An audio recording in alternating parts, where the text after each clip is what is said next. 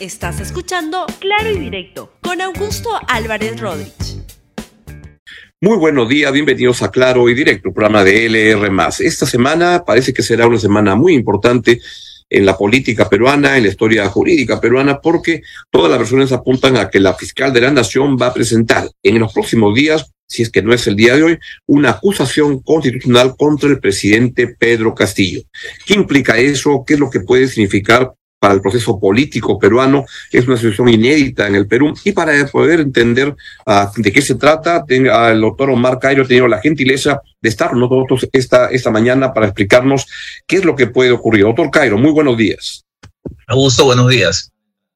Encantado de estar con, con, usted, muchas gracias. Y quería pedirle una explicación para que la pueda entender el ciudadano común y corriente y saber de qué se trata y apelar a sus capacidades de, de, de, de profesor tan reconocido de que podamos entender todos qué está en juego.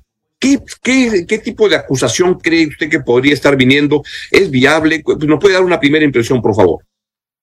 Sí, una acusación constitucional eh, puede dar lugar, o sea, puede dar inicio a dos procedimientos distintos, un juicio político o un antejuicio. Comencemos por el, por el, por el primero. Un el juicio, juicio político, político es un procedimiento por el cual la fiscal denuncia ante el Congreso ante la Comisión Permanente que el presidente ha incurrido en una infracción a la Constitución. Eh, una infracción a la Constitución, es decir, un acto que infringe la Constitución independientemente de que sea o no delito. Entonces, la Comisión Permanente acusa ante el Pleno al presidente y si el Pleno se convence de que ha cometido la infracción a la Constitución, pues le puede sancionar con tres medidas. La suspensión del cargo, o sea, usted no es, no es presidente durante un año, por ejemplo, y después regresa, la destitución, o sea, usted no es más presidente, ya dejó de, deja de serlo, o además la inhabilitación hasta por 10 años. Ese es el juicio político que podría estar presentando la eh, fiscal con la denuncia constitucional. El otro es el antejuicio, en el cual la fiscal lo que, está, lo que, está, lo que estaría haciendo es pedir al Congreso que habilite el procesamiento penal del presidente. Es decir, le estaría diciendo el presidente ha cometido un delito en el ejercicio de sus funciones eh, y la comisión permanente, si acoge eso, lo acusa ante el, ante el Pleno y le dice al Pleno, habilite su procesamiento penal. Pero hay que poner atención a algo. Este procedimiento de antejuicio solamente procede por cuatro delitos. Traición a la patria, no convocar elecciones, impedir el funcionamiento de los organismos electorales y clausurar el Congreso sin observar el, el, el procedimiento del artículo 134 de la Constitución. Ningún y otro delito puede ser estaría pidiendo. ¿Perdón? O sea, para que siga explicando, si solo se puede acusar por esos cuatro delitos, ¿cómo podría la, la, la fiscal de la Nación hacer un planteamiento en esa dirección? No, no, no, no, no es que no, no, podría. no, podría. hacerlo porque no hay ningún, en, en, su denuncia no hay ninguno de esos cuatro delitos. Entonces, lo que está, lo que, lo que se, eh, se lo que está trascendiendo es que la fiscal estaría por pedir al Congreso que inaplique el artículo 117 que limite el antejuicio a esos cuatro delitos y que, y que lo extienda a otros. Y entonces ahí nos encontramos ante un problema, que el 117 es una norma constitucional y las normas se inaplican por inconstitucionales y es imposible que una norma constitucional, en principio, que una norma constitucional sea inconstitucional porque sea en la Constitución. Pero hay quienes dicen que esta norma ha devenido en inconstitucional porque es la primera vez que en la historia del Perú un presidente eh, comete crímenes tan monstruosos. Entonces, este, la, la, la, norma estuvo prevista para, para casos distintos. Y eso no es cierto. La norma dice, se puede procesar al presidente durante su mandato solo por cuatro delitos y por el resto no. Y hemos tenido numerosos casos de presidentes que han cometido crímenes terribles y que, y que ha habido que esperar a que termine su mandato porque este artículo lo prohibía. O sea, esta norma está pensada para eso, para que no se procese al presidente, sea cual fuera el crimen que haya cometido, si es que no está en curso en, en ninguno de los cuatro mencionados. Y no hasta el final de su, de, su, de su mandato. Exactamente. Usted recuerde, ha habido casos tremendos del, del, de, de, la, de, la Suiza del, del country, de narcoindultos, la, la, la, la matanza de los penales, y, y todo el mundo está de acuerdo. Eso se verá después, porque el 117 lo, lo prohíbe. Y, y, en el caso de los penales fue otro, otro número del artículo, pero decía lo mismo. Entonces, ese argumento de que por primera vez tenemos un presidente que es Al Capone, entonces hay, no estaba prevista la norma para esto, eso no es cierto. Entonces, Ahora, esta norma...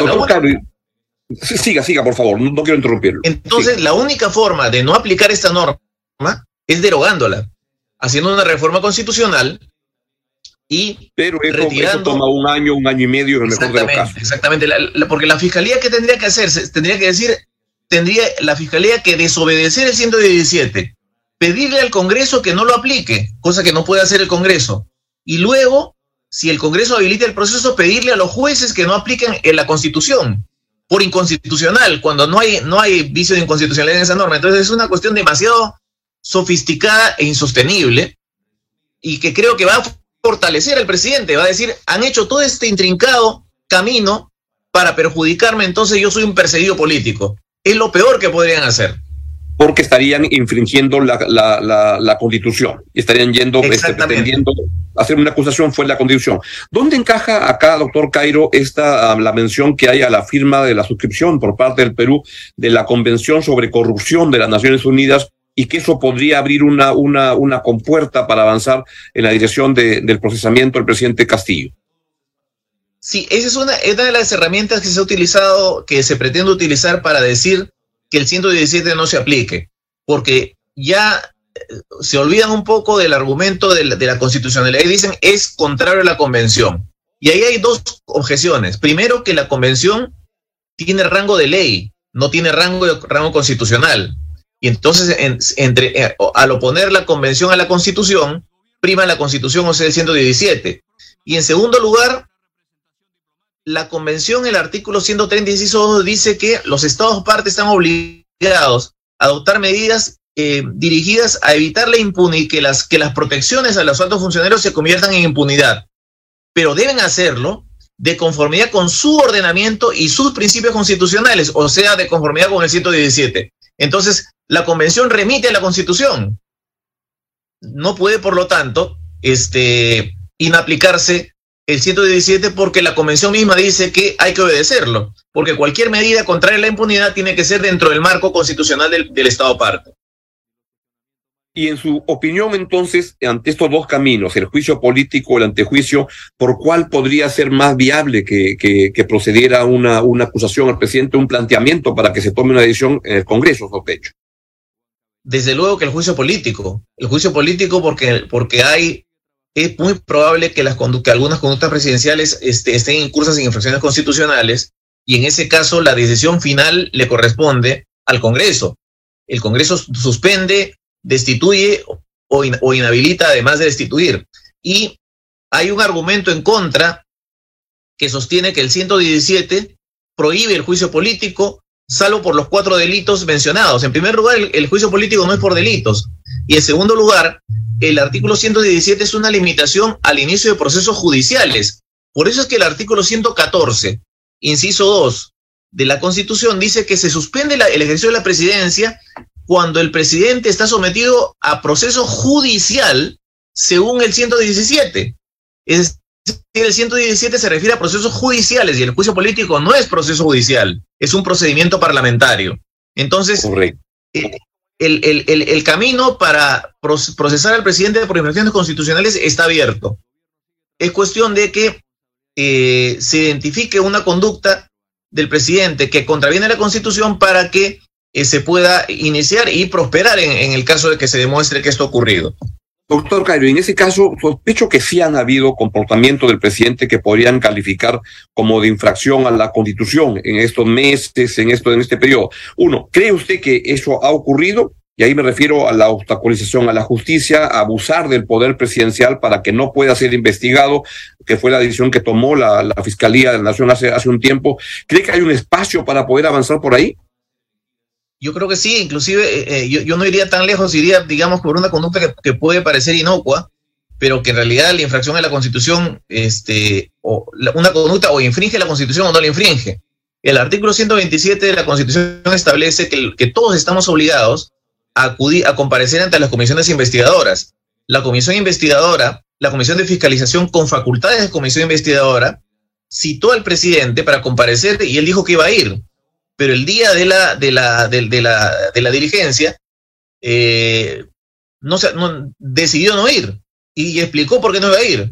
entonces ya, está, ya está, estaría incumpliendo con el 127 que obliga a todos a comparecer ante las comisiones investigadoras, porque no habría cumplido con ese mandato constitucional. Otro que en la medida que se demuestre que... Esa, no sería un, argumento muy débil para, para, digamos, bajarse un presidente como que no fue a una reunión, etcétera, como que para... Es un acto muy importante, la, la, destitución de un presidente, la, la, vacancia, como que debería ser mucho más sólido, ¿no? A ver, le, le pediría a Augusto que vacancia no la mezcle con esto, que es otra cosa. La vacancia por incapacidad moral, porque alguien ha, transgredido el, Corán o, el, o, la Biblia. El, error que he cometido seguramente lo puede cometer mucha gente. Explíquenos la, diferencia para que entendamos los lo, legos. De acuerdo. La, la infracción a la Constitución es una infracción a una norma constitucional. El deber, por ejemplo, de, de acudir a la comisión investigadora. El deber de eh, no obstaculizar resoluciones judiciales, de hacerlas cumplir. Eso puede ser en el caso de que se descubra, si es que ha ocurrido, que haya encubierto a un prófugo en el avión o en, donde fuera.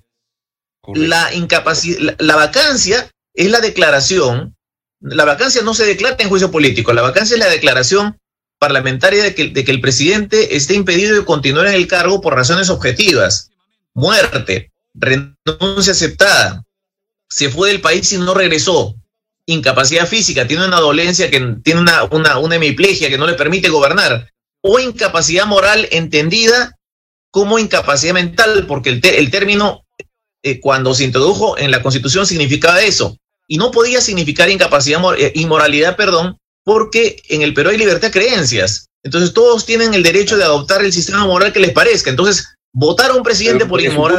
entonces, la, vacancia no, no procede, porque ninguno de los comportamientos, por más extraños que sean del presidente, califica para, para el artículo que va orientado hacia la, vacancia. Exactamente. un comportamiento extraño del presidente solamente ha muerto, ni ha renunciado, ni ha viajado del país fuera de este sin permiso, ni y el tema moral, un tema tan complicado de definir y tan poco objetivo que sería como un tema. Exactamente. Y además yendo al significado genuino no está loco, ¿no? Este, está plenamente consciente de lo que hace.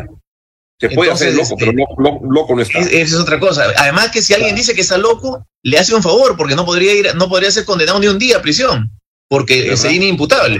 Entonces, eh, lo que, lo que podría, eh, en, el, en, el, en, el, juicio político, lo que se ve es la infracción a la Constitución. Usted dice que, que es una, una infracción, digamos, venial, este, no haber ido a la comisión. Pero hay, hay, hay, otras en las cuales, por ejemplo, este, se, eh, en las cuales esto de, encubrir a prófugos, claro. si se demuestra, eso sí sería una infracción muy seria que, que cabría, este, merecería la destitución eh, probablemente.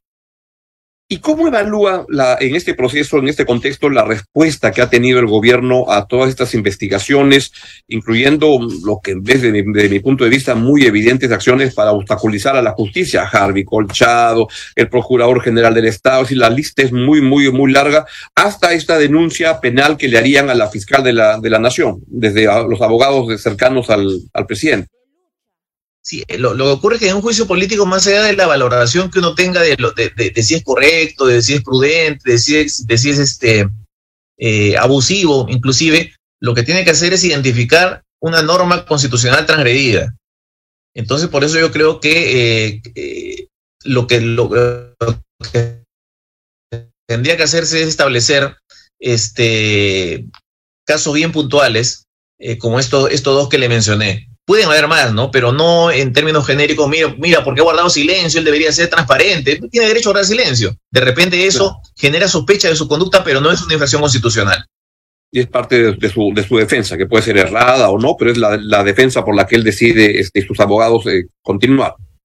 Exactamente. Ahora, una, una cuestión más. Se, se ha afirmado que la, la, Fiscalía estaría proponiendo o, o iría a proponer no un juicio político ni un antejuicio, sino una autorización para que el Congreso suspenda al presidente y así él pueda ser procesado por el Poder Judicial.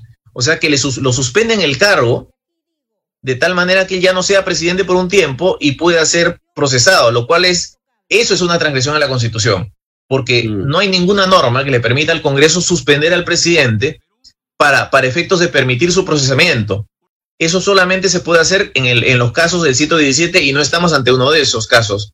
Entonces, eh, pedirle eso a la, fiscal significaría, eh, pedirle eso al Congreso significaría hacer que el Congreso transgreda de la Constitución. El Congreso solo puede suspender al, presidente como sanción en juicio político y en el caso del 114 de la Constitución, cuando el presidente está incapacitado temporalmente de ejercer el cargo o cuando ya está dentro de un proceso judicial por alguno de los cuatro delitos del 117.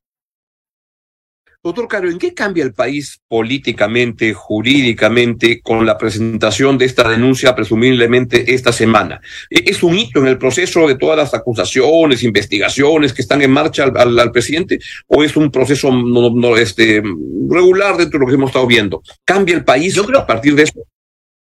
Yo creo que sería un hito si lo presenta como juicio político, porque tiene la posibilidad de, tener, de un resultado válido.